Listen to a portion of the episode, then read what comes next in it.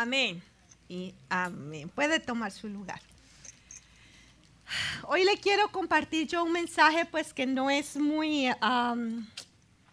¿Qué le puedo decir yo? No es un mensaje que, que muchos anhelen escuchar, no es un mensaje que muchos quieran escuchar, pero es algo que es bien hermoso y el Señor me hablaba y me decía, quiero que mi iglesia entienda eh, lo que hay detrás de esto. Quiero que me acompañe a Isaías 43, 2. Acompáñeme a Isaías 43, 2. Mira lo que dice la palabra del Señor. Cuando pases por las aguas, yo estaré contigo. Y si por los ríos, no te anegarán. Cuando pases por el fuego, no te quemarás, ni la llama arderá en ti. Mira qué tremendo, porque aquí hay una promesa enorme que el Señor nos está dando. Dígale al que está a la par suya, esta es una promesa para ti. Y esta promesa es que Él va a estar contigo todo el tiempo. Diga conmigo, Él va a estar conmigo todo el tiempo. Dios prometió que iba a estar con nosotros todo, todo, todo el tiempo. Ahora bien, este todo, todo, todo el tiempo incluye el momento cuando nos toque pasar por las aguas, cuando nos toque pasar por los ríos, cuando nos toque pasar por el fuego. Ahora bien, esta promesa, Dios nunca nos prometió, nunca vas a pasar por las aguas. Dios jamás te dijo, eh, si tú me recibes, Jesús jamás dijo, si tú me aceptas en tu corazón, nunca vas a tener que pasar por problemas, nunca vas a tener que pasar por, por el fuego. Eso no fue lo que Jesús o lo que el Señor prometió. Sí, sí. Sí. Lo que el Señor prometió fue cuando pases, diga conmigo, cuando pase.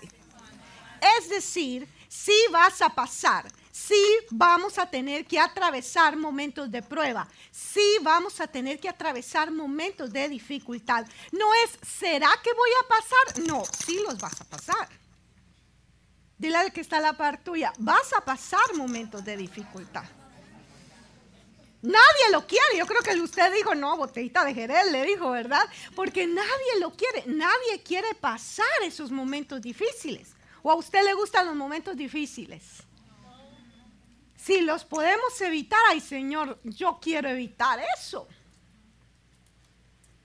Pero el Señor no te prometió que te iba a quitar esos momentos de dificultad. Lo que Él te promete es que Él va a estar contigo en esos momentos de dificultad. Porque hay un propósito. Diga conmigo, hay un propósito. Dígale al que está a la par suya, hay un propósito para tus dificultades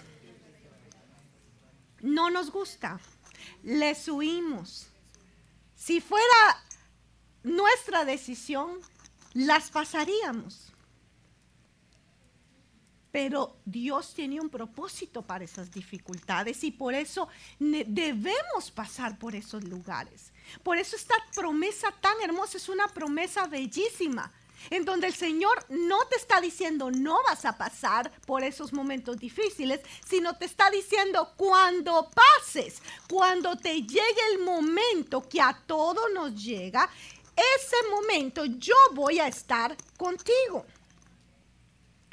Dios quiere que entendamos que parte muy importante de nuestra formación como cristianos, de nuestra formación como hijos de Dios, son las dificultades, los momentos duros, los momentos difíciles. Son momentos que necesitamos. Diga conmigo, yo lo necesito.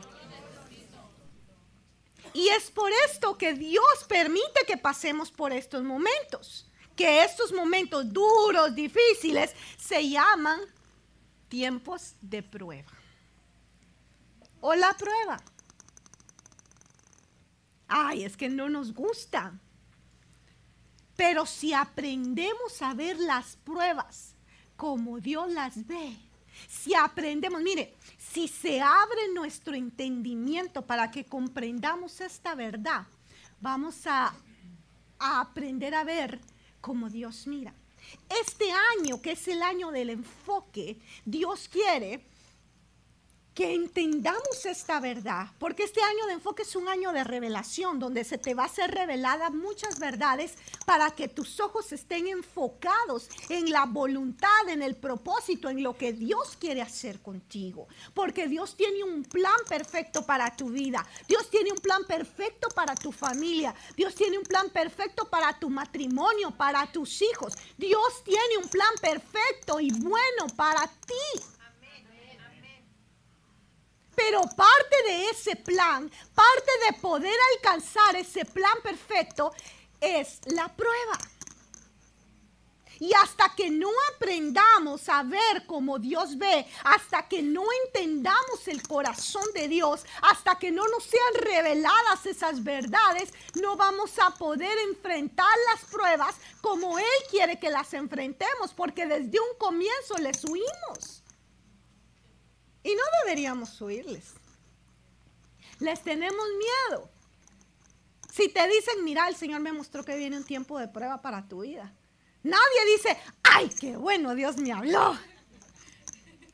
Todo el mundo decimos, ¡Ah, Dios mío, ¿qué irá a pasar? Y nos asustamos y nos sentimos inseguros, intimidados, cuando no debería ser así. Hoy te vengo a decir de parte de Dios, vienen tiempos de prueba para tu vida. Yo sé que no muchos dicen amén, pero te lo voy a volver a repetir. Vienen tiempos de prueba para tu vida. Ahorita no hay muchos amén, pero al final te voy a volver a decir lo mismo y tú vas a cambiar tu forma de pensar. Y vas a comprender lo que Dios trae. Amén. Mira, si tú no estás enfocado, diga conmigo, si no estoy enfocado, cuando venga el tiempo de la prueba, tú no vas a comprender el propósito de Dios. A veces cuando viene el tiempo de la prueba, nosotros no sabemos cómo tomarlo, cómo actuar. Solo empezamos a preocuparnos y a enfrentar esta situación difícil, pero no sabemos exactamente cómo hacer. Y muchas veces en medio de todo esto, nos frustramos, nos cansamos por la situación difícil que estamos viviendo y terminamos desenfocados porque la prueba te desenfoca. Si tú no tomas la prueba como Dios quiere que la tomes, la prueba te desenfoca. Porque coloca tus ojos en tus problemas y no en el propósito eterno que Dios trae y no en el propósito por el cual Dios permitió. Porque te voy a decir algo. ¿Tú eres de Dios? Te lo pregunto. ¿Tú eres de Dios? Entonces todo lo que venga a tu vida es porque Él lo permite aún el ataque del enemigo, Dios lo permite. Y si lo permite, es con un propósito que al final es para tu bendición. Porque Dios hasta el enemigo usa. Pero si tú no tomas el tiempo de prueba como Dios quiere que tú lo tomes, vas a terminar desenfocado. Tenemos un ejemplo en la Biblia, Gedeón. ¿Usted ha oído alguna vez de Gedeón? Yo diría que de todos los jueces que habla la Biblia, ayer hablábamos esto con mi esposo, y mi esposo también me hacía este comentario y me decía, yo creo que uno de los jueces más grandes que en el tiempo bíblico hubo fue Gedeón, un hombre poderoso, pero fue llamado en un tiempo de prueba. Y usted va a ver, acompañen ahí a jueces 6 del 11 al 16 y léalo conmigo. Jueces 6, del 11 al 16. Mire lo que dice la palabra del Señor. Y vino el ángel del Señor y se sentó debajo de la encina que estaba en Ofra, la cual pertenecía a Joás Abieserita. Y su hijo Gedeón estaba sacudiendo el trigo en el lagar para esconderlo de los madianitas. Ahí vamos a hacer una pequeña pausa antes de seguir al 12. Te quiero contar y rápidamente explicar lo que está pasando. El pueblo de Dios se apartó de Dios. Este es un periodo donde el pueblo de Dios se apartó de Dios. Y Dios les había dicho algo a su pueblo. Ustedes están conmigo, yo me encargo de sus enemigos. Ustedes me dan la espalda, yo no puedo ayudarlos allí. Ustedes van a caer en manos de sus enemigos. Dios fue claro con Josué y le dijo, mientras no haya anatema en tu campamento, mientras haya anatema en tu campamento, va a haber destrucción en el mismo. Entonces, cada vez que el pueblo de Israel le daba la espalda a Dios y se iba tras cosas que no debía, la destrucción entraba al campamento o al pueblo. Y este es un periodo, un momento donde el pueblo le dio la espalda, diga conmigo, le dio la espalda a Dios. Entonces, debido como consecuencia a eso, sus enemigos, en este caso los madianitas, comienzan a invadirlos y son siete, ocho años que están bajo presión, son años de presión que el pueblo está bajo las manos de sus enemigos y cuando los madianitas bajaban, les quitaban todo, todo de todo. Dice que arrasaban como langostas sus cosechas, su ganado, sus mujeres, sus hijos, lo que, lo que ellos querían y lo que se les daba la gana, ellos se llevaban. Y en este periodo aparece Gedeón y la Biblia nos dice en el versículo 11, dice que Gedeón estaba sacudiendo el trigo en el lagar para esconderlo de los madianitas. Yo no sé si usted sabe lo que es un lagar, pero un lagar, mire, hay dos cosas bien diferentes. Primero, por un lado tenemos el trigo y por el otro lado tenemos el lagar. El lagar es una especie como de piscina, por así decirlo, de madera, donde cuando se cosechan las uvas se echan allí adentro. Y luego se, usted ha visto en las movies eso, ¿verdad? Donde no sé si lo ha visto en persona, donde se meten dentro y empiezan con los pies a, a exprimir las uvas hasta que las uvas se convierten en, en vino. Ese era un lagar y ese es el proceso por el cual pasaban las uvas para convertirse en vino. Entonces el lagar lo que significa es el proceso del vino. El vino en la Biblia lo que significa es gozo, una visitación de alegría, una visitación del Espíritu Santo trayendo gozo. Por el otro lado tenemos el trigo. El trigo en la Biblia tiene muchos significados. Uno de los significados primordiales del trigo es la palabra de Dios en grano, pero no ese es el significado que ahorita quiero tocar, sino el proceso por el cual el trigo estaba pasando, porque antes de procesar el trigo, el trigo se tiene que sacudir, porque el trigo trae mucha basura. Entonces, cuando eh, a ese proceso se le llama triar el trigo o, o, limpiar el trigo. Entonces, cuando el trigo se somata, se le cae toda la basura, quedando solamente el fruto o lo que va a servir.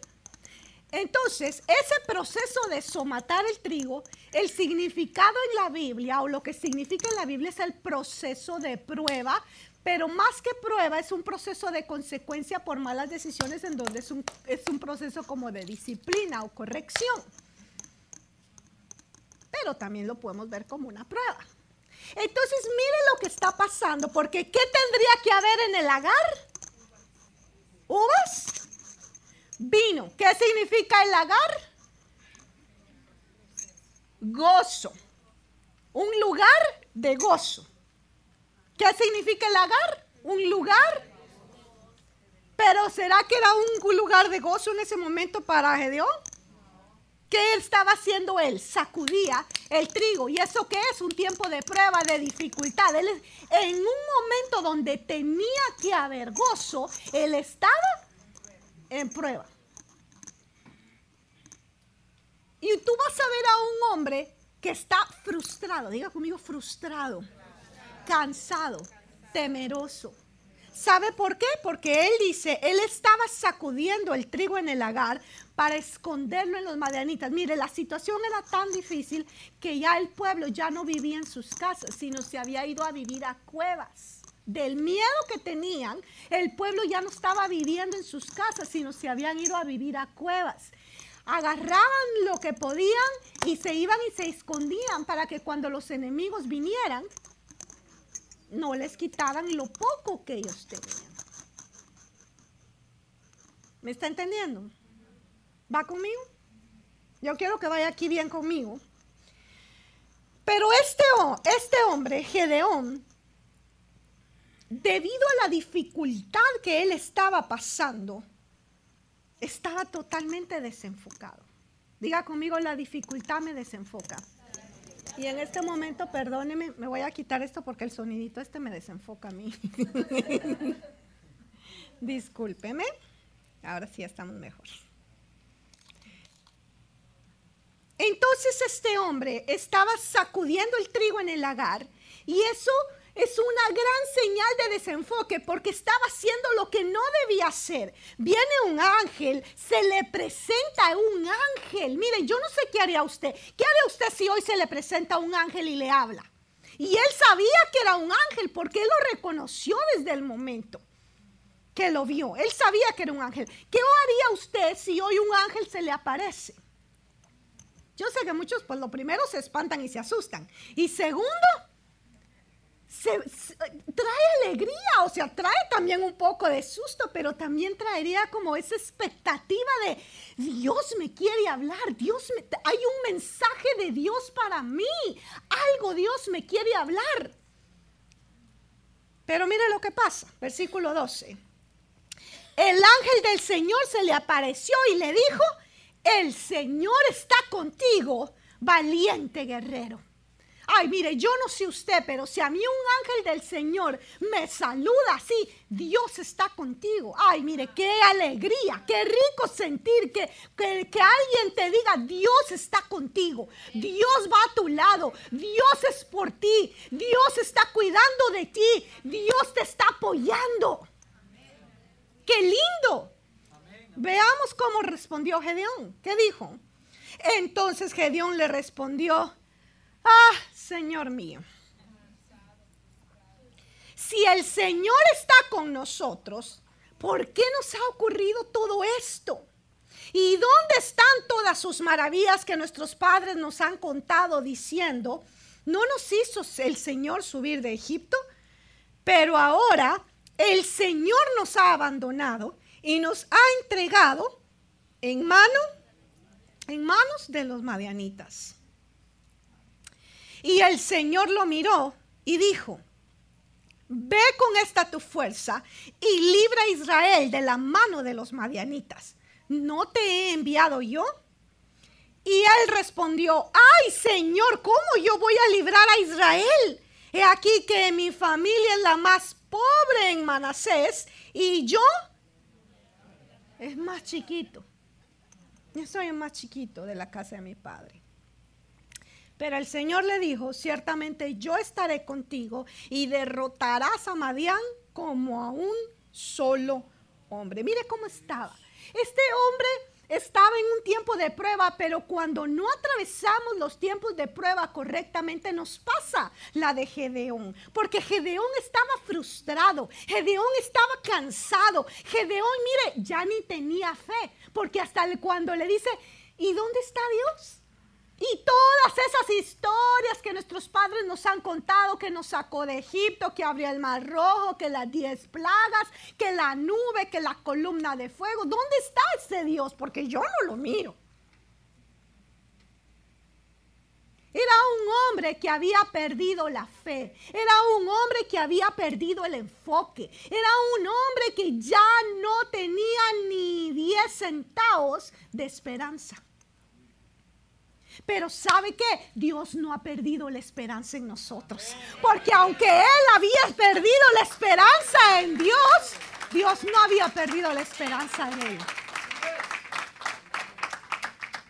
En los momentos de prueba, tú tienes que estar enfocado para que no te pase las de Gedeón. Ahora, para poder estar enfocados, nosotros necesitamos entender qué es la prueba y cómo es este proceso. Y hoy quiero que tú vayas conmigo entendiendo, comprendiendo poco a poco todo lo que la prueba y el proceso de la prueba significa. Amén. Y lo primero que yo quiero que tú entiendas, lo primero que tiene que entrar a nuestro corazón, a nuestra mente, es que es Dios el que nos prueba. Diga conmigo, es Dios. Nosotros tenemos que aprender a reconocer a Dios en nuestra vida. Es Dios el que te bendice, es Dios el que te cuida, es Dios el que te provee, es Dios, pero en el momento de prueba también es Dios. Y a veces nosotros cuando estamos en dificultad lo primero que pensamos es el enemigo. Y fíjese que a veces le echamos culpa de más al enemigo. Y el enemigo está como que todo yo.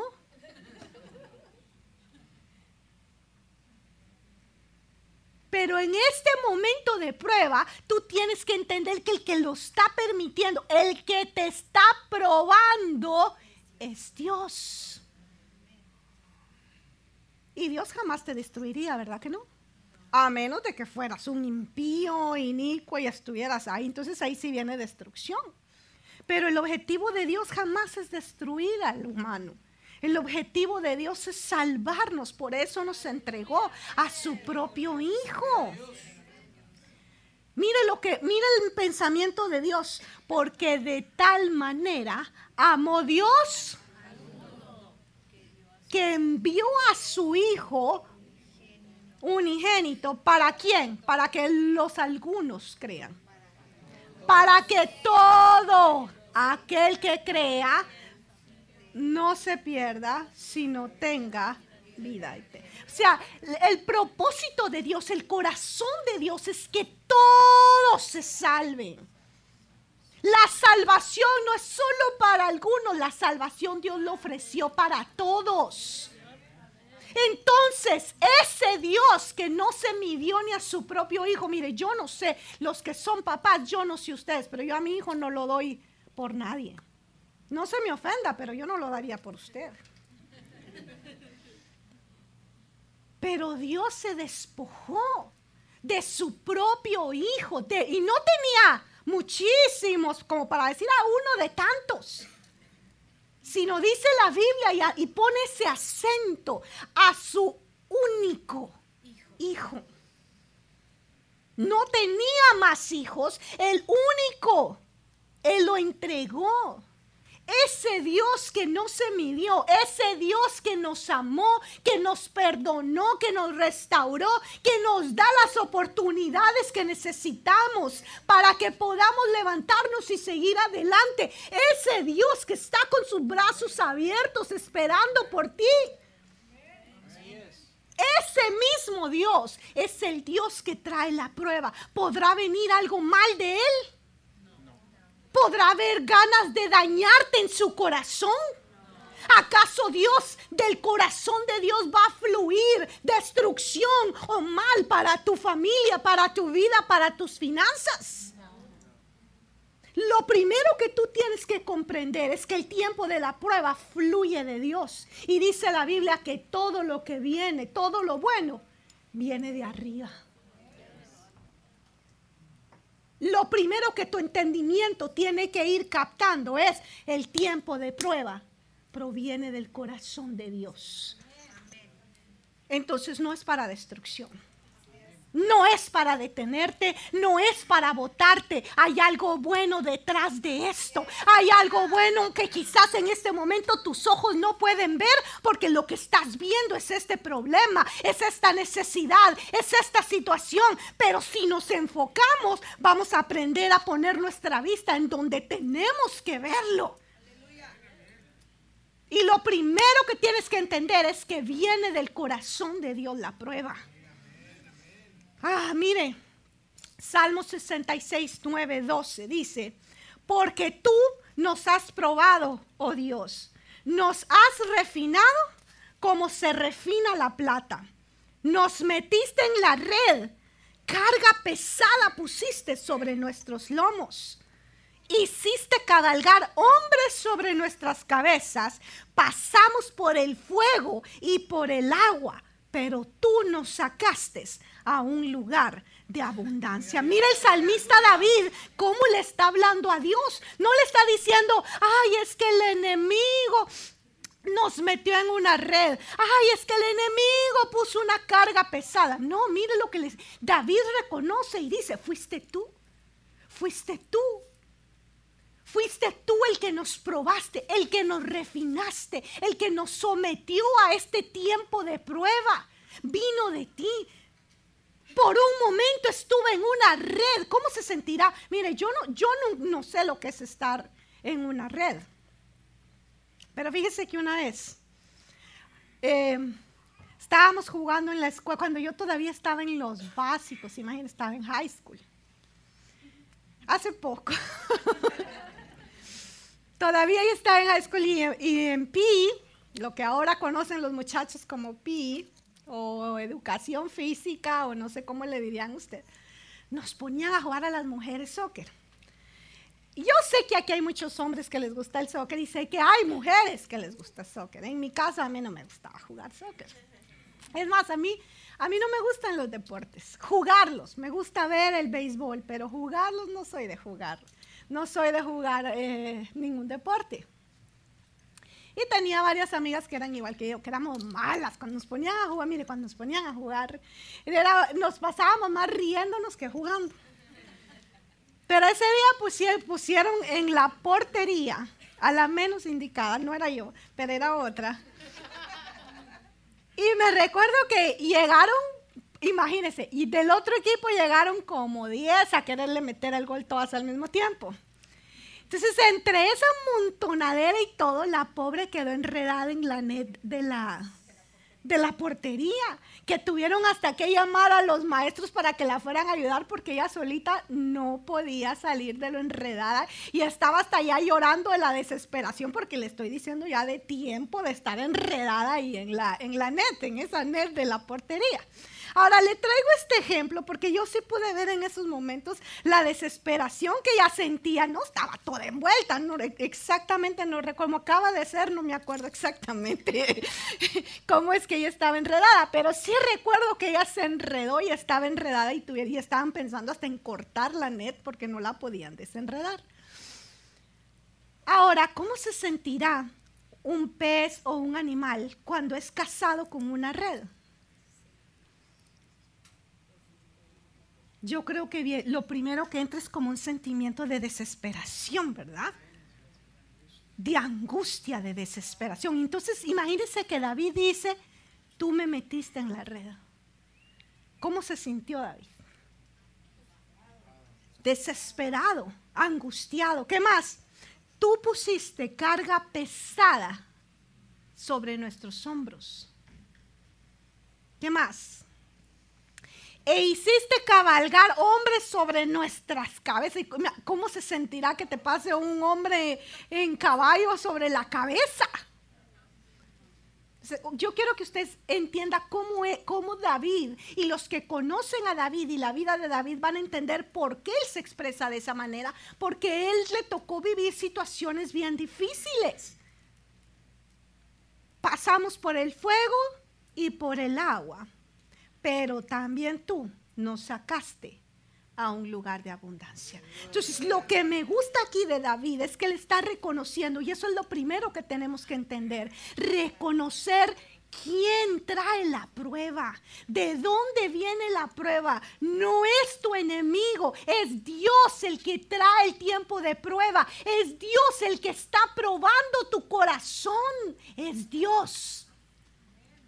Lo primero que tenemos que entender es que es Dios. Amén. Ahora quiero que vaya conmigo a Santiago 1 del 2 al 4. Y dice la palabra del Señor.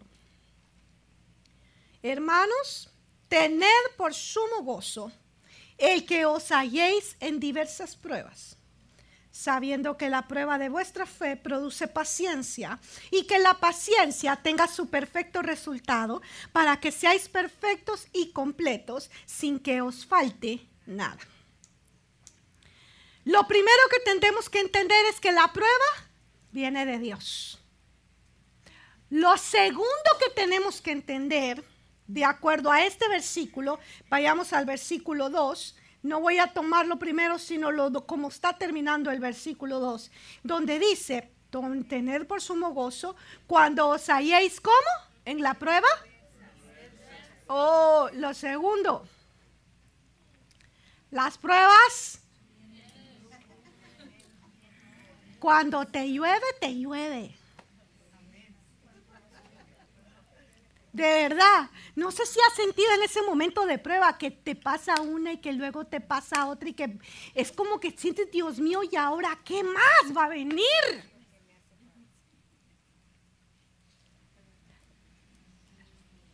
Algo que tienes que entender es que cuando viene la prueba, te va a venir varias, diversas, toda clase, que a veces ni te lo esperas. Cosas que tú ni te imaginaste que te iban a tocar vivir, te van a tocar vivir. Y a veces la gente se acerca y dice, pastora, pero ¿por qué me está pasando esto? Mire, en mi casa me pasó esto, en el trabajo me pasó esto, en el carro se me arruinó y al, al salir al perro me orinó. Y pareciera como que tú, hay un momento como que todos se ponen de acuerdo. Pero tienes que entender, ah, es el tiempo de la prueba. Ya, ya van entendiendo, ya van captando. Y al final ya todos lo van a captar primero Dios. Pero lo segundo que tienes que entender es esto, que las pruebas te van a venir en grupo, no te va a venir una a una, porque una a una a veces es fácil pasarla. Pero cuando la prueba es genuina, cuando estás en tiempo de prueba, uy, mi hermano, te llueve por todos lados. Eso es lo segundo. ¿Cuál es lo primero que tienes que entender? Que la prueba. Lo segundo, no vienen solitas, son unas montoneras, pero ahí vienen. Santiago 1, 2, pero ahora vámonos a versión pechita. Mira cómo te dice, hermanos míos, tengan pleno gozo cuando entren en muchas y variadas. Te van a venir, dile que está la par tuya, te van a venir muchas y variaditas. Bien variadito te va a venir, dile. De todos sabores, colores, tamaños, formas. Surtiditas, ¿verdad? Bien surtiditas. Así, así te van, así es como vienen. Es que mire, ¿sabe qué es lo que pasa? Nos reímos, pero cuando lo empezamos a entender, ya va a ser más fácil enfrentar y vivir. ¿Va conmigo? Tercero, diga conmigo el tiempo de prueba. La prueba es temporal. Eso es muy bonito. Lo tercero que tienes que entender es que la prueba es... ¿Qué significa temporal? Que tiene un inicio, pero que también tiene un final. No para siempre se tría el trigo, no para siempre el Señor va a estar enojado, dice una versión de la Biblia muy linda. Mire qué lindo. Primera de Pedro 1.6 en el cual os regocijáis grandemente, aunque ahora, por un poco de tiempo, si es necesario, seáis afligidos con diversas pruebas. Yo sé, yo lo he vivido, yo lo he experimentado, que cuando estamos en el tiempo de la prueba, ese tiempo parece eterno cada minuto parece que dura una hora o más. Yo sé que el tiempo de la prueba se hace un tiempo interminable. Yo sé lo que se siente. Y yo sé que usted también lo sabe. Pero cuando estés en el tiempo de la prueba, tienes que comprender esto. Esto es temporal. Esto no es para siempre. Esto se va a acabar. Ya va a pasar. Y mira cómo lo dice la Biblia, por poco de tiempo, si es necesario.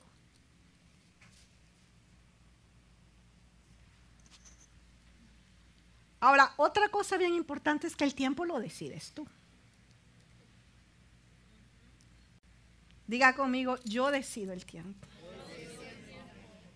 Con mis decisiones, con mis actitudes, yo voy a decidir cuánto tiempo. Por eso dice ahí, si es necesario, por un poco de tiempo.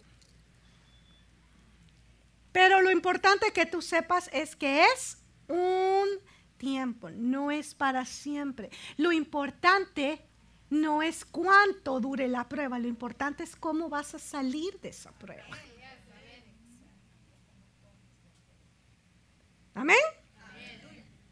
Lo que me lleva a la siguiente.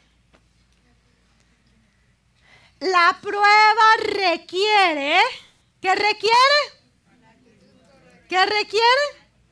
Ah, mire, ¿cómo tiene que usted enfrentar el tiempo de prueba? Ahora sí, regresemos ahí al versículo 2 de Santiago 1.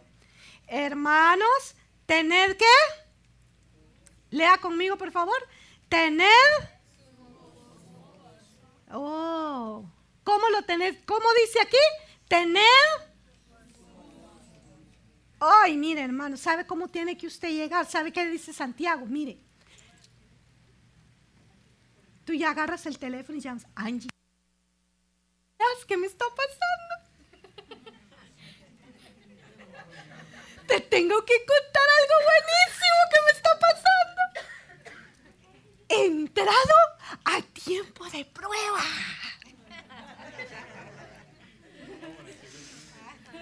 Usted se ríe y parece loco. Parece loco. Pero esto es lo que Santiago está diciendo. Tened por... No, mire, no dice alégrense. No dicen, bueno hermanos, prepárense. No dicen, bueno, pongan buena actitud. No, ¿sabe qué dice? Tengan no solamente gozo, sino teman, tengan qué? Sumo. ¿Sabe qué es sumo? ¿Cuál es el significado sumo?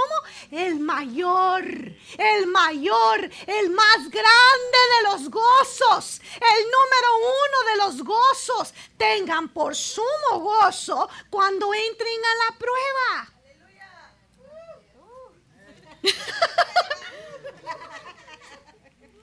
Ay, mire, poquito a poquito vamos entendiendo. Al principio no es fácil, pero cuando tu entendimiento se va abriendo, vas a ver que al final tú vas a salir de aquí. Ay, Señor, mándame unas mis pruebas. a ver, ah, mira qué bonito, vamos a ponerle. BL95, eso me, eso me gusta. A ver. Em,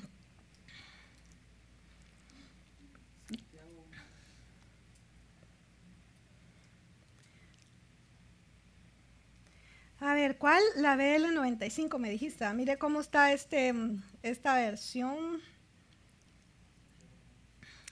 Hermanos, BL95. Hermanos, considérense afortunados cuando les toque soportar toda la mire, la ¿sabe qué? Yo le voy a decir a Angie, estoy en prueba. ¿Y sabe qué me va a contestar? ¿Y sabe qué me va a contestar Angie? Dichosa pastora. Y Angie se va a voltear y le va a decir a Dios, ¿y a mí cuándo? Solo a la pastora, solo a hablar, ¿y a mí cuándo, Señor? Es que mire, pareciera loco. Porque el ser humano le huye al dolor y al sufrimiento. No, no, dígame a quién le gusta sufrir. A nadie, solo a los enamorados. Pero...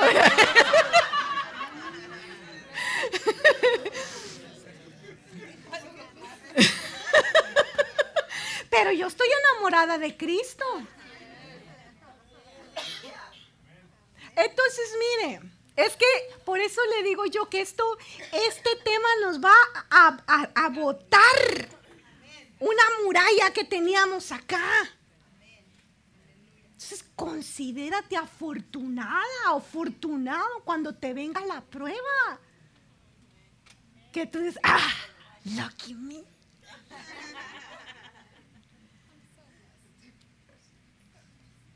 ¿Me entienden?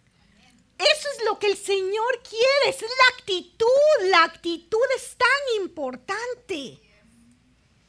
Ah, hermanos, tened por sumo gozo que os halléis en diversas pruebas. Ahora, yo te subrayé ahí uno, dos cosas importantes.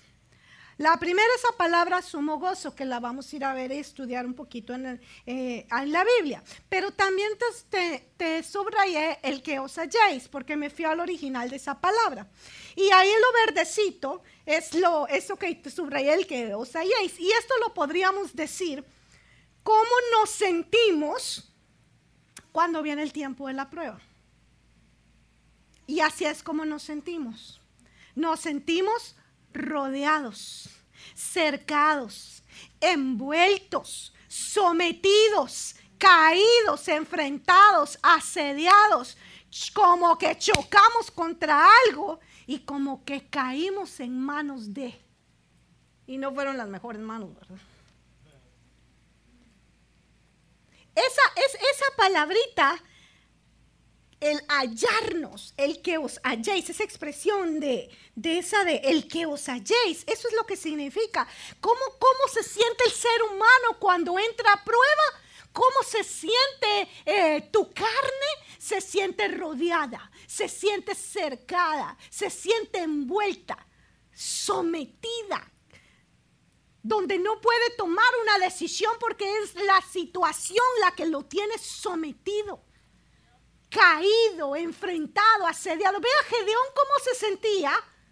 ¿Cómo se sentía Gedeón? Rodeado, cercado, envuelto, sometido totalmente. Enfrentado, asediado. Eso es como en lo natural, diga conmigo en lo natural. El hombre reacciona y la mujer también, ¿verdad? Al tiempo de la prueba. Pero no es esa la reacción que Dios quiere que nosotros tengamos, sino tener por sumo gozo que nos sintamos dichosos, que lo consideremos una alegría, que lo enfrentemos con sumo gozo, que sea motivo de puro gozo que nos alegremos profundamente y que lo tomemos como no un tiempo de prueba, sino un tiempo de alegría. Ahora tú decides cómo quieres tomar esto. ¿Quieres de alguna manera tomarlo como un hombre natural o quieres tomarlo como un hombre espiritual? ¿Cómo tú vas a tomar el tiempo de la prueba? Eso ya te toca a ti, tomar la decisión. Es que mire, si no tenemos entendimiento, no vamos a poder gozar ese tiempo que Dios trae. Porque mire, el tiempo de la prueba es un tiempo de bendición. Otra vez se lo voy a repetir. El tiempo de la prueba es un tiempo de bendición. Mire, regresemos allá a nuestro amigo. ¿Dónde está Gedeón? Creo que aquí está. Aquí está. Mire cómo el ángel saluda a Gedeón. ¿Cómo lo saluda? Y le dice, el Señor está contigo, valiente guerrero. ¡Hala, mire qué tremendo! ¿Cómo estaba Gedeón? ¿Cómo se sentía Gedeón? Ya lo vimos, ¿verdad? Rodeado, asediado, de sometido, Gedeón se sentía de lo peor y llega el ángel y le dice, el Señor está contigo, valiente guerrero. Y Gedeón, ¿y si está conmigo, dónde está que no lo miro? Yo, mire, de veras, yo me imagino la cara, la cara del ángel. Ese ángel, el Señor está contigo. Y la cara de Gedeón, ¿really?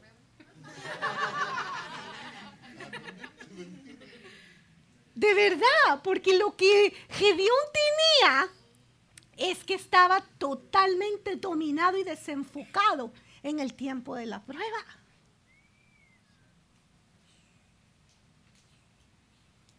Ahora, es que mire, Lo que pasa es que todo tiene que ver cómo lo estás viendo. ¿Sabes por qué? Porque el ángel sabía lo que iba a pasar. El ángel sabía cómo Dios había escogido a este hombre para traer gloria y victoria a su pueblo. El ángel sabía cómo la mano de Dios se iba a manifestar en ese tiempo sobre la vida de Gedeón y sobre el pueblo de Dios. Y por eso el ángel, como sabía lo que venía, como miraba lo que venía, el ángel celebraba.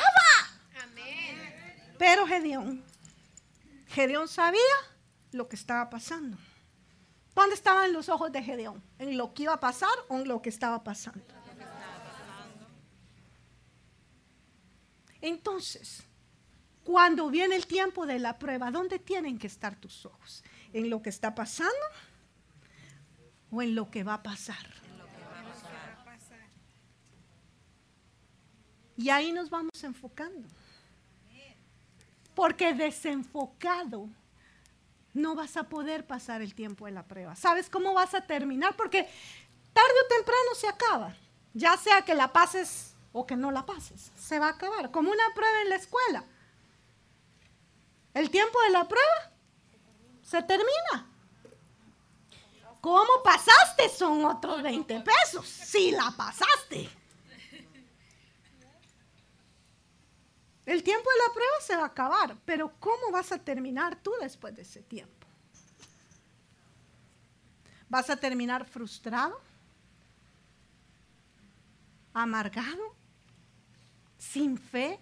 Yo miraba y yo miro allá a un Gedeón, a un cristiano sin fe. Y mire, yo me he topado con varios. Que yo le digo, vamos a orar, eh, que sea lo que Dios quiera. Pero en esa expresión de ah, que sea lo que Dios quiera, yo ya sé que lo que está manejando es frustración, ya no hay fe, ya no hay esperanza. ¿Cuántos cristianos vienen y buscan a Dios, pero viene el tiempo de la prueba? Aquí eh, empiezan como a funcionar como en modo automático, como Gedeón sacudiendo el trigo en el agar. Pero papadito, si el lagar es para que te goces. El lagar es para que te llenes de lo nuevo, porque el vino nos anuncia de algo nuevo que Dios va a hacer. Dios trae algo nuevo para este año. Trae una unción nueva, trae una visitación nueva. Dios va a hacer algo nuevo en tu vida, en tu familia, en tu casa, en la iglesia. Dios trae algo nuevo. Pero si estás sacudiendo el trigo, no lo vas a ver. Te lo vas a perder. Porque el tiempo de la prueba te lo va a bloquear. Porque no sabes cómo enfocarte en el tiempo de la prueba. Entonces la actitud que tomes, diga conmigo, la actitud que yo tomo es súper importante. Disculpe. Perdone. Mire, le voy a decir algo. Cuando yo terminé mi prédica y todo, y esta madrugada tuve un sueño. Bueno, más que un sueño, fue una pesadilla, fue algo horrible que yo tuve. Y me desperté angustiadísima porque fue una pesadilla horrible lo que yo tuve. Horrible, horrible, horrible. Y en, mis, en mi pesadilla yo me miraba llorando tirada en el suelo, diciéndole a Dios, yo no puedo con esto, esto es demasiado para mí, yo no puedo con esto. Y yo me miraba en ese sueño llorando tirada en el suelo. Nunca, nunca he estado en esa posición, pero yo sí me miraba en ese sueño tirado en el suelo, llorando y diciendo, esto es demasiado para mí, yo no puedo con esto, yo no puedo con esto. Y ahí fue donde yo me desperté. Y cuando me desperté me puse a orar y le dije, Señor, ¿qué es este sueño? No vi nada malo anoche. Eh, no comí nada, ¿verdad? Como para decir, bueno, viene del alma o de mi cuerpo. Porque cuando uno tiene un sueño, uno primero tiene que analizarse de dónde viene este sueño. Y entendí que ese sueño venía de Dios y el Señor. Empecé a orar y el Señor me habló. Y me trajo este versículo. Vaya conmigo a Primera de Corintios 10, 13. Se lo voy a poner acá para que lo analicemos.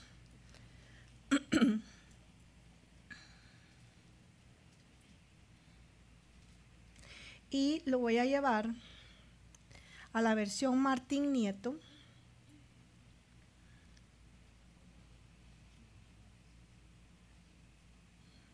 No se me vaya a marear ahí mientras está viendo. Aquí está. Y esto fue lo que el Señor me habló en la madrugada. Y me dijo, no os ha llegado ninguna prueba insuperable. Dios es fiel y no permitirá que seáis sometidos a pruebas superiores a vuestras fuerzas. Ante la prueba, Dios dará fuerza para superarla. Cuando Dios me habló y me dijo, te permití que pasaras por este sueño para que entiendas por qué muchas veces la gente tiene miedo a las pruebas. Porque tenemos miedo a veces de Dios. Creemos que Dios es malo y me decía el Señor, ¿tú crees que yo soy tan malo de dejarte pasar por lo que viste en ese sueño? Le dije, no, Señor, tú jamás me harías pasar y me trajo este versículo y me dijo, yo nunca le voy a traer a mis hijos algo que yo como papá sé que no son capaces de superarlo, porque junto con la prueba yo les doy la fuerza para superarla. Cuando ellos se enfocan, cuando ellos me buscan a mí, yo no soy un Dios injusto. Y a veces en el tiempo de la prueba, mis hijos creen que yo soy injusto y que ellos no se merecen el estar pasando por lo que están pasando. Pero yo no soy malo, me decía Dios. Yo no soy un Dios injusto. Si yo permito que pasen por allí, es porque los amo y porque al final del camino hay una gloria mayor que yo quiero darles. Hay algo poderoso que yo quiero hacer. Hay algo maravilloso que les quiero entregar. Es solo por un periodo corto. Yo no soy malo, me decía el Señor. Yo, yo los amo. Yo jamás te voy a dar algo que tú no puedas llevar. Jamás el Señor nos va a dar algo que supera nuestras fuerzas. Como mamá lo sabemos muy bien.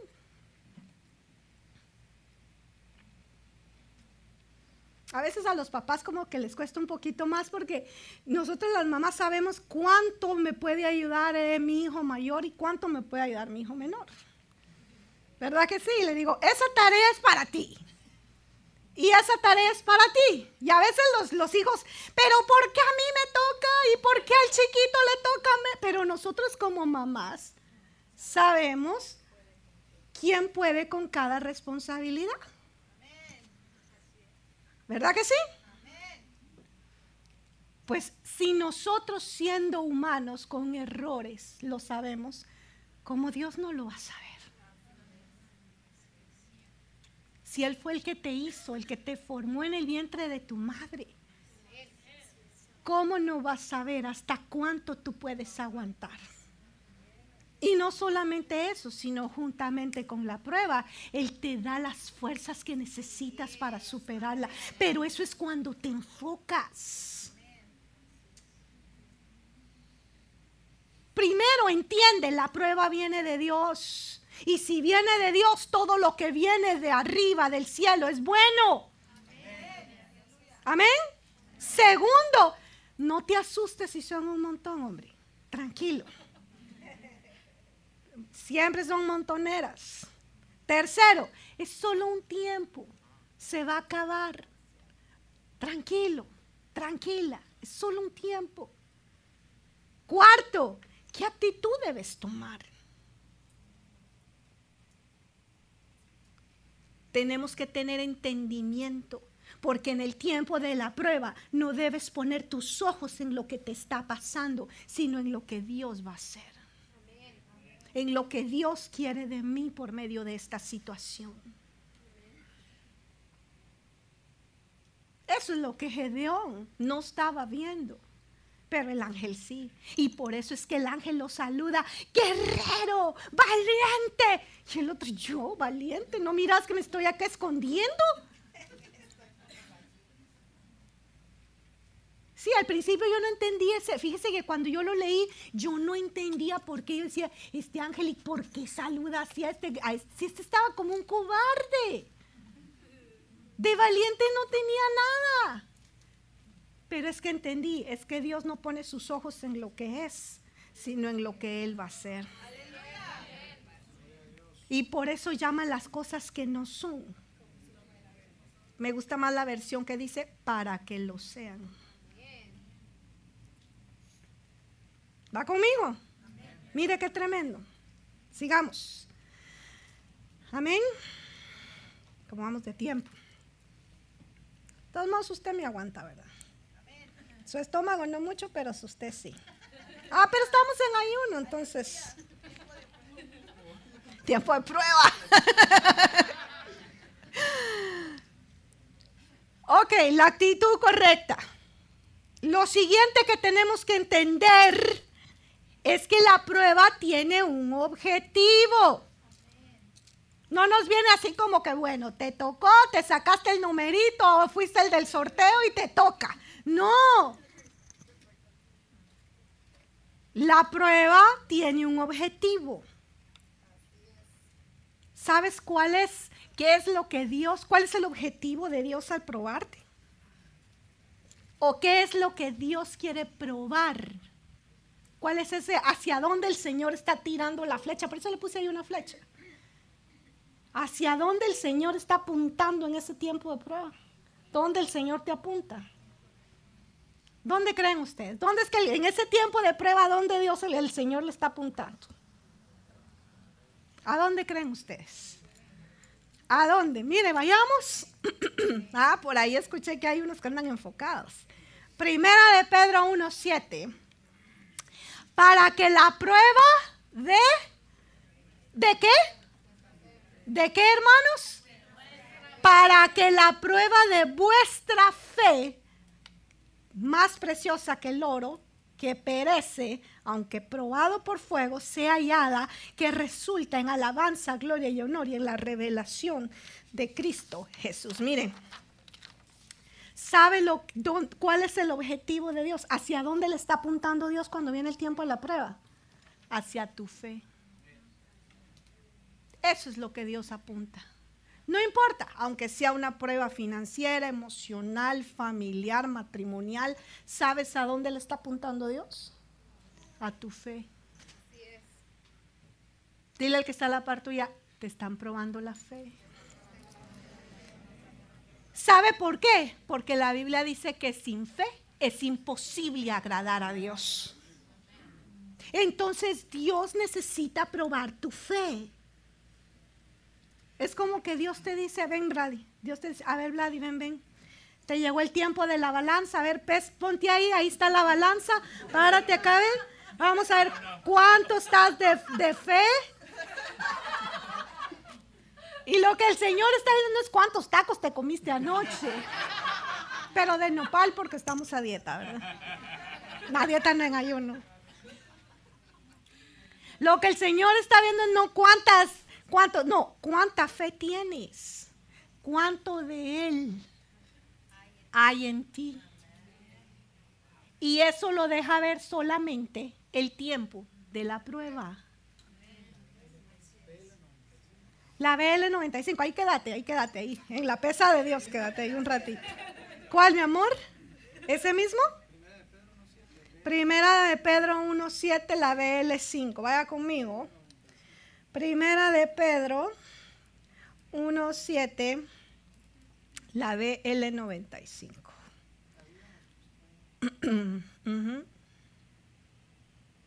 Si el oro debe ser probado pasando por el fuego, y es solo cosa pasajera, con mayor razón su fe, que vale mucho más. Esta prueba les merecerá alabanza, honor y gloria el día en que se manifieste Cristo Jesús. Entonces, le dice el Señor, Vladi, te llegó el tiempo de la pesa, súbete. Y ese es el tiempo de la prueba. Entonces, depende de Vladi y cómo vea ese tiempo. Es que hay muchos que no nos gusta el tiempo de pesarnos, ¿verdad? Decimos, ay, no, yo no me quiero pesar. ¿Verdad que unos con, con miedito se suben unos a la pesa, ¿verdad? O se suben y ponen las manos en otro lado.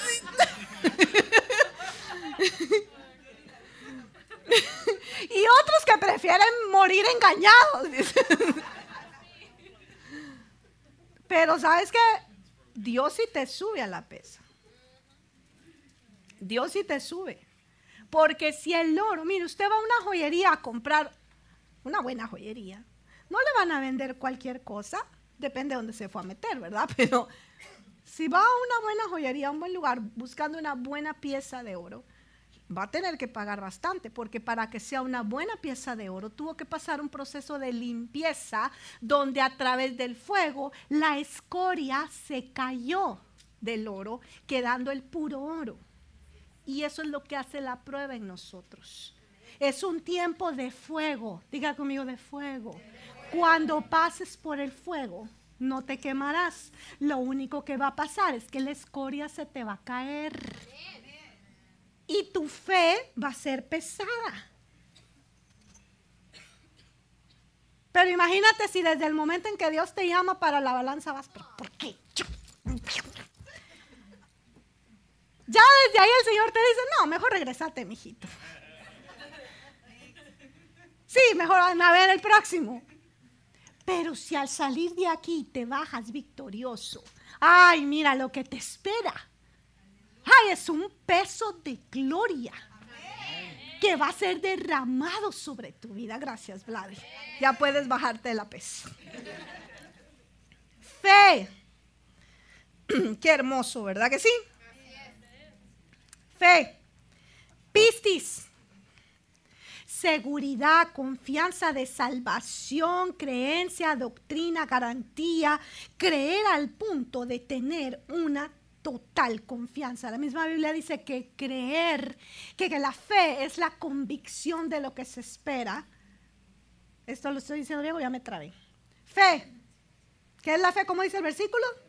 La certeza, y me confundí en esas palabras, la certeza de lo que se espera, la convicción de lo que no se ve es estar seguro de algo. Entonces, cuando en la fe hay seguridad, ¿sabes qué? Tú sabes que estás pasando en prueba, pero hay seguridad. Tú dices, sí, es un tiempo difícil, pero Dios me lo mandó y todo va a estar bien.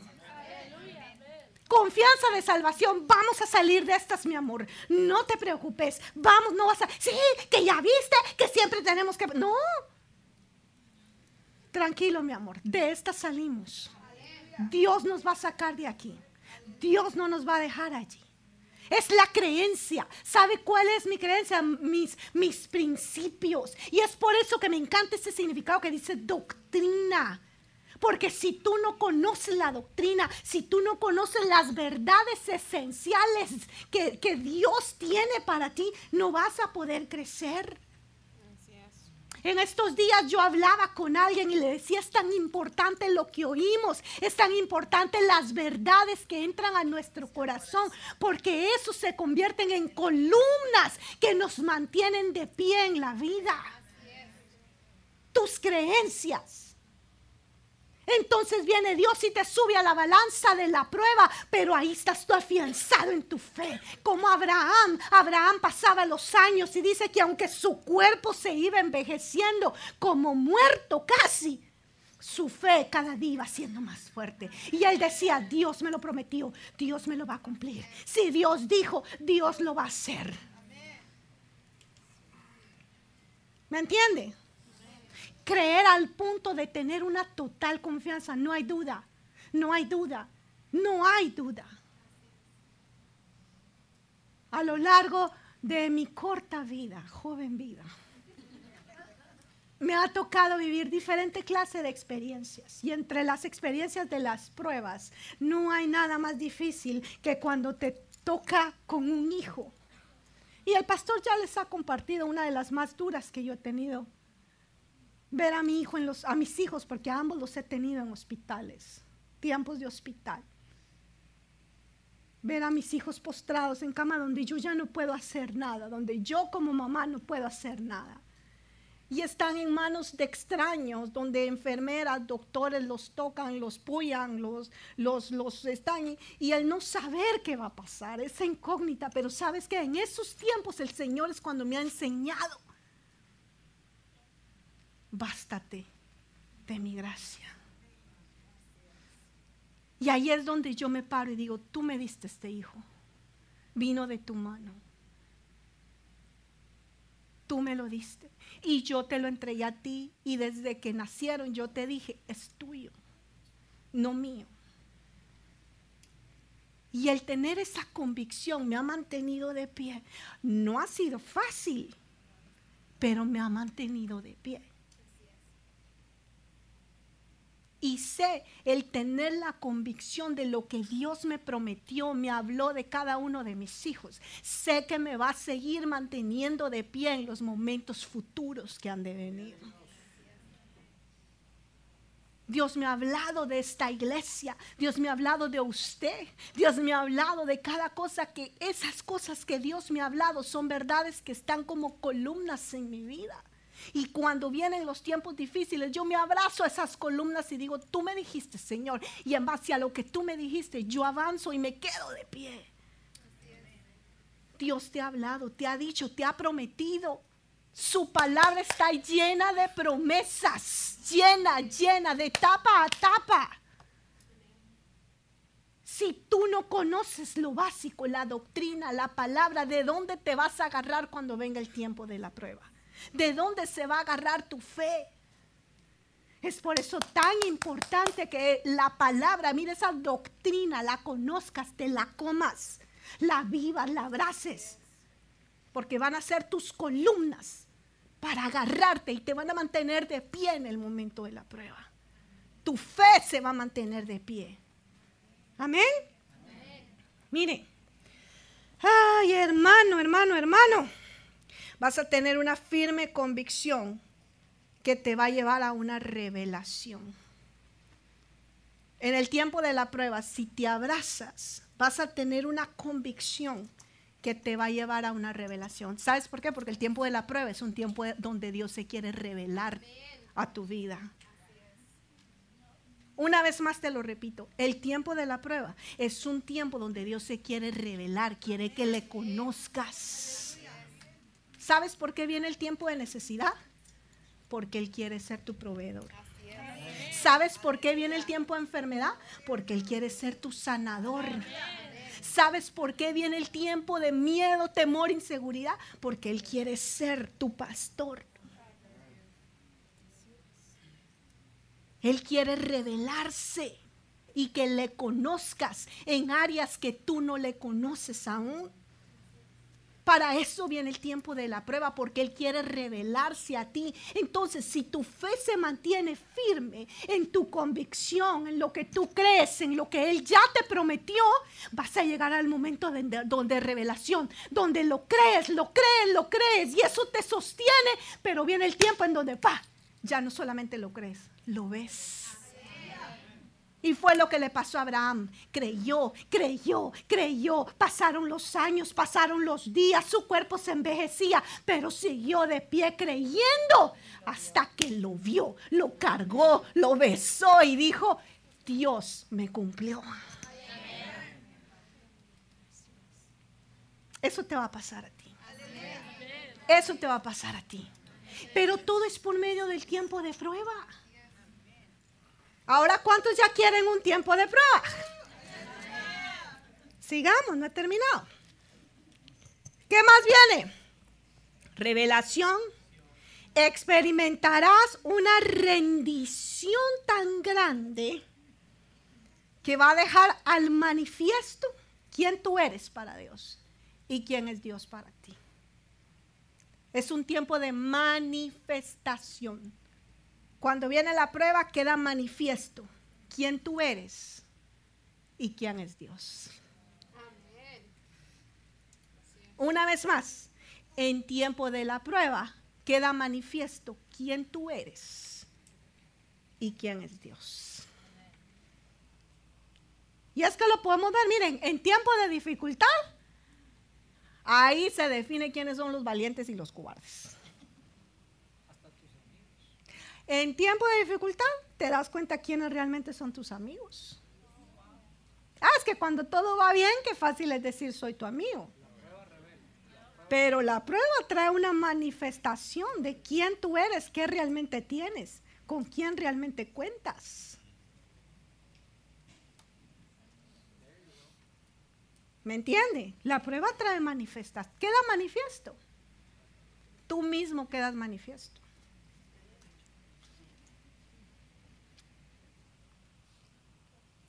¿Va conmigo? Fíjese que en, en Nueva York, en Nueva York hicimos, estábamos haciendo una actividad en donde tenía que entrar un, era parte de la actividad, en donde tenía que entrar un hombre con una, con un arma y decía, amenazar a la gente y decirle de la nada, decirle, niegas a Dios o aquí te mueres.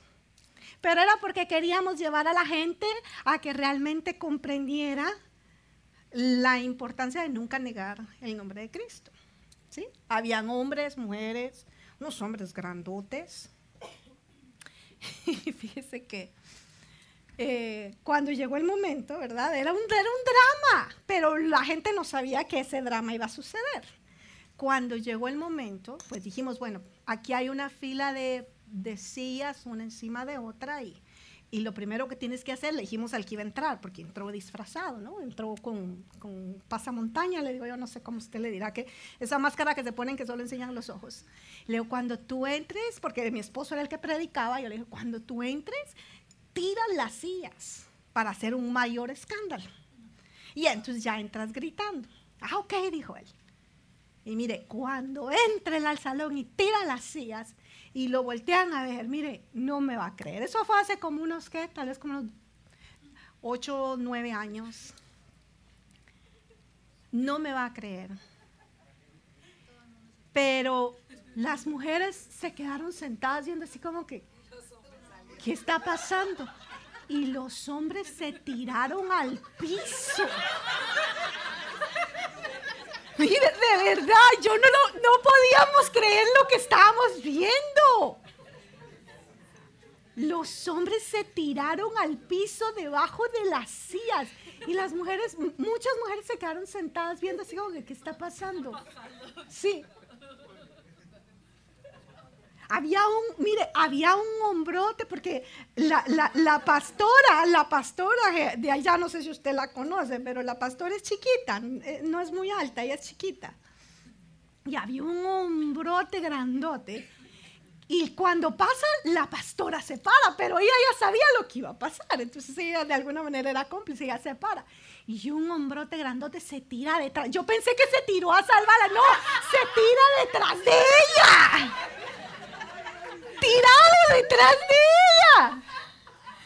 Entonces, mire, nos reíamos, claro, de ahí, muchos andaban enojados con nosotros, otros re reían, otros, otros decían, bueno, es que... Pero revelaron. En el momento de crisis quedó en manifiesto. Entonces, el tiempo de la prueba deja en manifiesto lo que hay en tu corazón. Lo escondido de tu corazón. Hay cosas que tú dices, yo nunca me imaginé que iba a reaccionar así. Porque el tiempo de la prueba deja en manifiesto aún las cosas escondidas de tu corazón. ¿Va conmigo? Un tiempo de manifestación, de fidelidad, porque es un tiempo en donde tu fidelidad va a crecer. Eso es lo que Dios quiere, que tu fidelidad crezca y lógicamente donde tu fe debe crecer. Amén.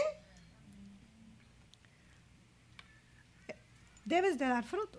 el tiempo, en el tiempo de prueba debes dar fruto. Se espera un fruto de ti. La prueba tiene que producir en ti un fruto. No fue por gusto que Dios te hizo pasar por ahí. No fue por gusto que Dios te hizo caminar por el fuego, por el agua. Dios espera al final de la prueba un fruto. ¿Y sabes cómo se llama ese fruto? Algo que tú has pedido mucho y que ni te imaginas cómo es que surge. ¿Cuántos de nosotros hemos dicho, ay Dios mío, dame paciencia? Santiago 1.3 dice, sabiendo que la prueba de vuestra fe produce... ¿Cómo viene la paciencia entonces? Con pruebas. ¿Quieres volverte paciente?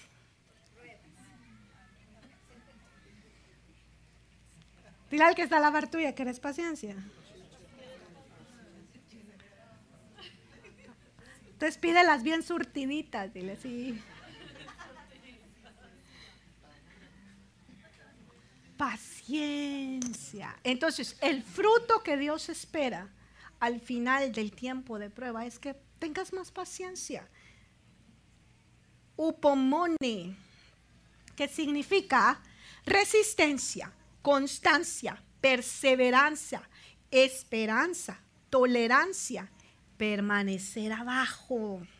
Una vez más, resistencia, constancia, perseverancia, esperanza, tolerancia, permanecer bajo.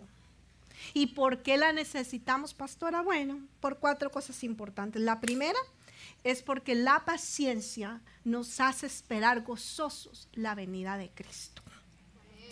La paciencia hace que no te canses de esperar a Cristo, de que siempre tengas en mente de que en cualquier momento puede venir, pero te da la capacidad de poderlo esperar 100 años más. ¿Estás esperando a Cristo? Muchos dijeron, ay, es mentira. Desde que mi abuelita está en la iglesia anda diciendo que Cristo ya viene. Sí, pero es que ellos no tuvieron suficientes pruebas y por eso se les no tienen paciencia. Pero nosotros los hijos de Dios necesitamos las pruebas porque al salir de la prueba, si la sacas bien, si apruebas, entonces vas a salir con más paciencia. Con más paciencia. Mire, usted lo ve, usted lo ve con un papá primerizo o una mamá primeriza. ¿Cómo es, cómo es la, el, papá primerizo o la mamá primeriza cuando está llorando el bebé? ¡Ay! ¿Y qué le pasa? ¿Verdad? Yo, yo me recuerdo cuando yo tuve a mi primer bebé, Dios mío, y lloraba. Yo decía, ¿cómo, ¿qué le pasa? ¿Qué le hice? ¿Lo lastimé? ¿Está enfermo? ¿Qué le pasará? Ya cuando estaba yo con Caleb, yo lloraba, ya, ya, ya todo va a estar bien porque de alguna manera ya había ese momento de dificultad de criar a un bebé primero, te da paciencia para el segundo. Imagínense ya por el cuarto, ya lo dejas llorar ahí, que se calme solito.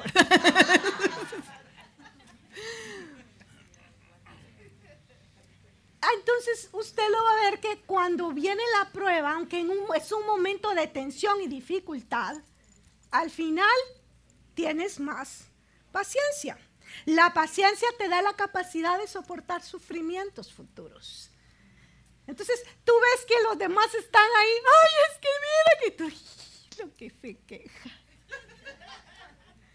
Porque ya tú pasaste por ahí y dices, ah, no, es que ahora yo ya tengo resistencia. ¿Verdad? La paciencia te trae esperanza de los triunfos que Jesús ya te dio. Ahí es donde decimos, no Jesús, tú tuviste esta victoria, yo la reclamo mía para este momento. Amén. Y la paciencia, pues como ya te dije, te deja en evidencia, nos perfecciona, que es lo más importante y lo que Dios quiere hacer. Y con esto termino ya. Dios te quiere perfeccionar. Dile al que está a la par tuya, Dios te quiere perfecto. Ese esa excusa de que yo no soy perfecto, Dios no la quiere. Diga conmigo, Dios no la quiere. Cuando Abraham tenía 99 años, el Señor se le apareció y le dijo, yo soy Dios Todopoderoso, anda delante de mí y sé, y yo estableceré mi pacto contigo y te multiplicaré en gran manera. La prueba es buena, La prueba te va a dejar en manifiesta tus áreas que aún necesitan ser perfeccionadas.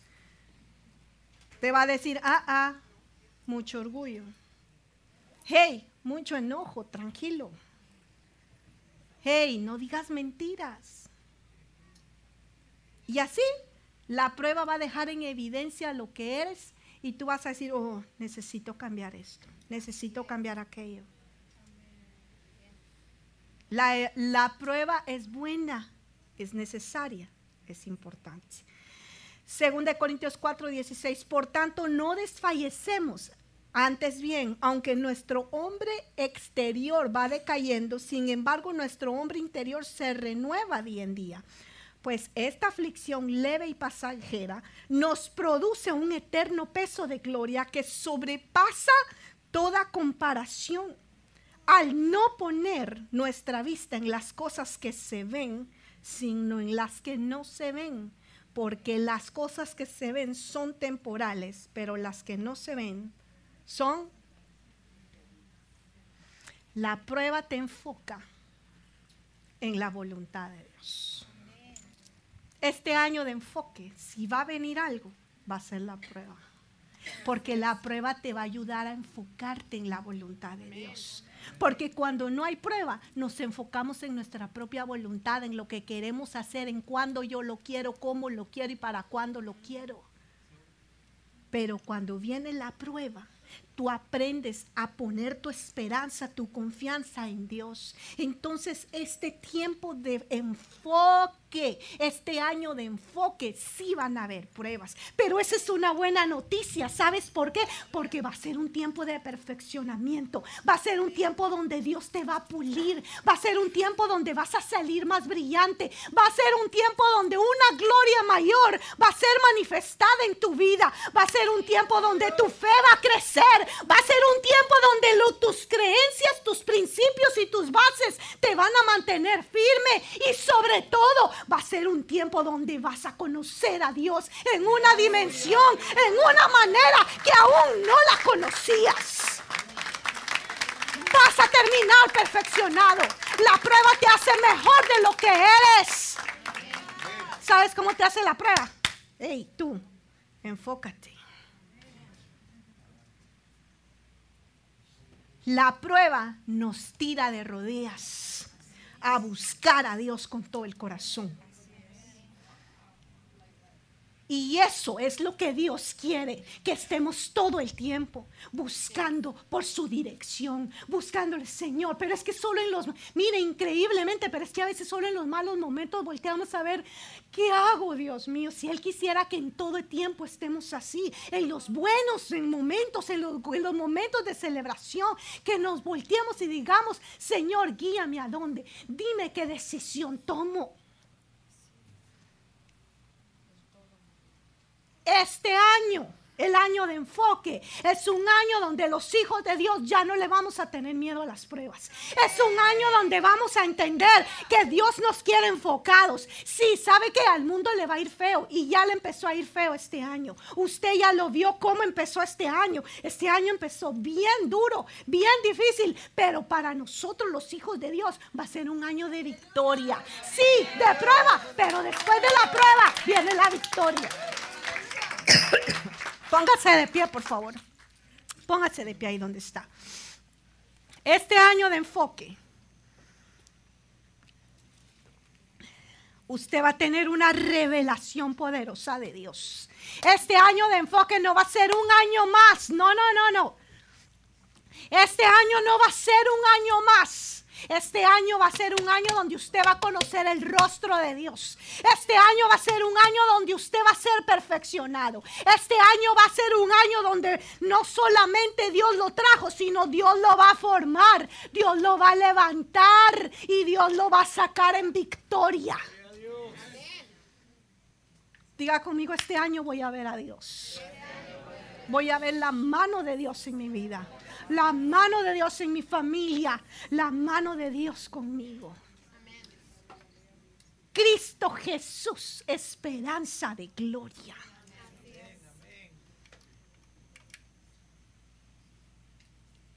Ahí donde está, cierre sus ojos, por favor. Yo no sé si usted vino por pruebas, yo no sé si está pasando por un tiempo de prueba, yo no sé si va a pasar por un tiempo de prueba. Lo que yo sí sé es que Dios está con usted.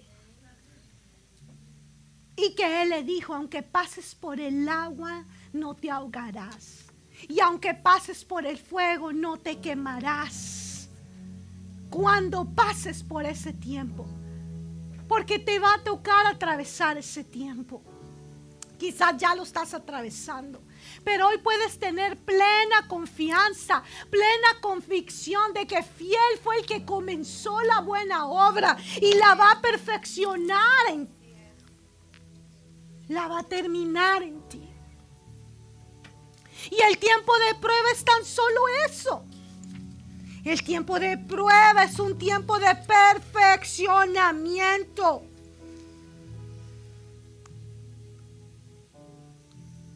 Porque el que prometió nunca te va a dejar. Pues esta aflicción leve y pasajera va a producir en ti un profundo, eterno peso de gloria que no se va a comparar con nada de lo que has vivido antes. Dios le dijo a sus discípulos, tomen la barca y nos vemos al otro lado. Y los discípulos obedecieron y en medio del lago donde iban se desató una tormenta que casi los mata. Y muchos de ellos creyeron nos vamos a morir, nos vamos a morir. Pero Jesús les había dicho, yo me junto con ustedes del otro lado. Cuando tú recibiste a Cristo Jesús, Jesús te dijo, súbete a la barca y pasa al otro lado. Yo allá te voy a estar esperando. Quizás en el camino se desatan tormentas que nos hacen pensar que se acabó todo. Quizás en el camino se desatan tormentas que nos hacen pensar que no hay esperanza. Pero en esos momentos es cuando Jesús mismo aparece. Y va hacia tu barca y te dice, yo te dije, no te voy a dejar, ni te voy a abandonar. Este es solo un tiempo de prueba. Solo son tiempos de prueba. En donde tus ojos aún no ven lo que tú tanto quieres. En lo que tus ojos están viendo algo que tú no quieres. Pero tranquilo, tranquila, porque tus ojos deben enfocarse en lo que Dios va a hacer. En lo que Dios traerá.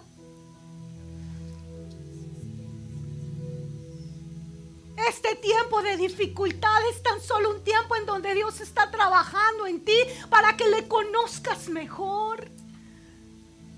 Para que Él pueda tener un mejor acercamiento a ti y tú a Él. Para que dependas más de Él y menos de ti. Para que entiendas que tu vida fue escogida para algo grande y poderoso. Y no para destrucción. Quisiera invitar a mis hermanos, a ustedes, si alguien, amigos, está pasando por un tiempo de prueba, que pase aquí, queremos orar por usted, para que el Señor lo fortalezca. Porque Él prometió que nos fortalecería. Si usted está pasando por un tiempo de dificultad o prueba, pase aquí, queremos orar por usted.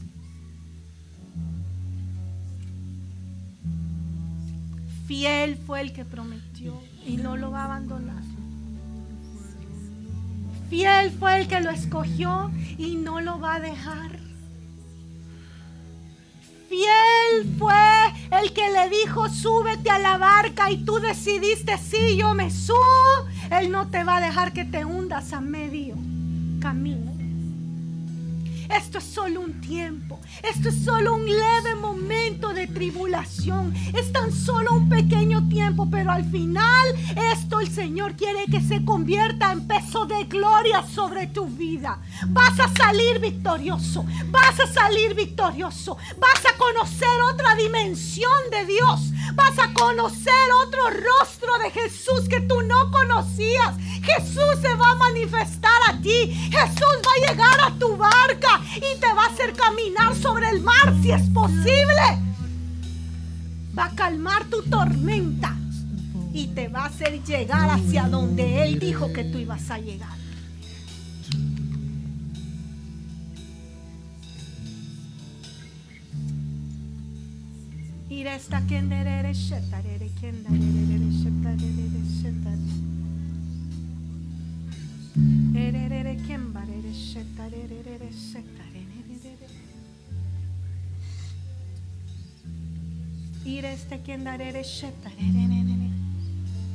Fiel fue el que prometió.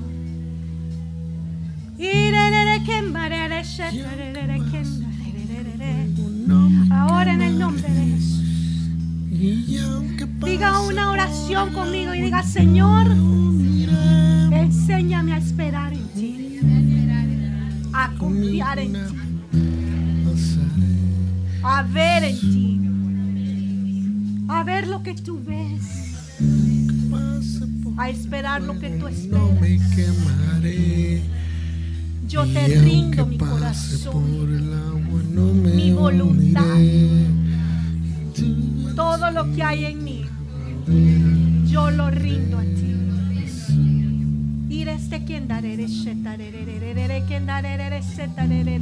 Sabe que el tiempo de prueba es un tiempo de rendición. Es un tiempo donde le tenemos que acercar a Dios y decirle, Señor, me rindo, me rindo. No es con mi fuerza, no es con mi inteligencia, no son mis ideas. Yo te necesito y más que nunca. Y cuando tomamos esa actitud, el Señor puede llegar y decirte, levántate. ¿Sabe cuando Lázaro estaba muerto? Ya no había esperanza. Lázaro estaba metido en una tumba. Se había acabado su vida, sus días. Y todos decían, es imposible. La misma hermana que lo amaba le decía, ya lleva cuatro días, ya no se puede hacer nada por él. Y ahí Lázaro en esa tumba escuchó una voz. En el silencio de la muerte, en el silencio de la nada, cuando ya no había nada más ni nadie más por Lázaro, escuchó una voz Lázaro que le decía, Lázaro, levántate y ven fuera. Hoy el Señor, esa voz está aquí y te dice, levántate, levántate, hoy levántate en el nombre de Jesús. Hoy te levantas en el nombre de Jesús. Esos sueños que habían muerto hoy resucitan. Esa visión que Dios te había dado hoy resucita en el nombre de Jesús. Esa promesa que Dios te había dado hoy resucita en el nombre de Jesús. Esas fuerzas que quizás están acabando hoy resucitan en el nombre de Jesús. Hoy hay esperanza, vida y salvación para tu vida. Porque este tiempo de tribulación es un tiempo donde vas a ver la gloria de Dios. Este tiempo de tribulación no es para destrucción. Este tiempo es para que crezcas. Es para que crezcas. Es para que crezcas. Es para que alcances la medida que Cristo quiere que tú alcances. Es para que te perfecciones. Es para que te enfoques. Oh, no, no, no, no morirás. No morirás, sino que vivirás y contarás la gloria de Jehová. Aún tu alma ha de bendecir al Señor. Aún tus mejores días están por delante.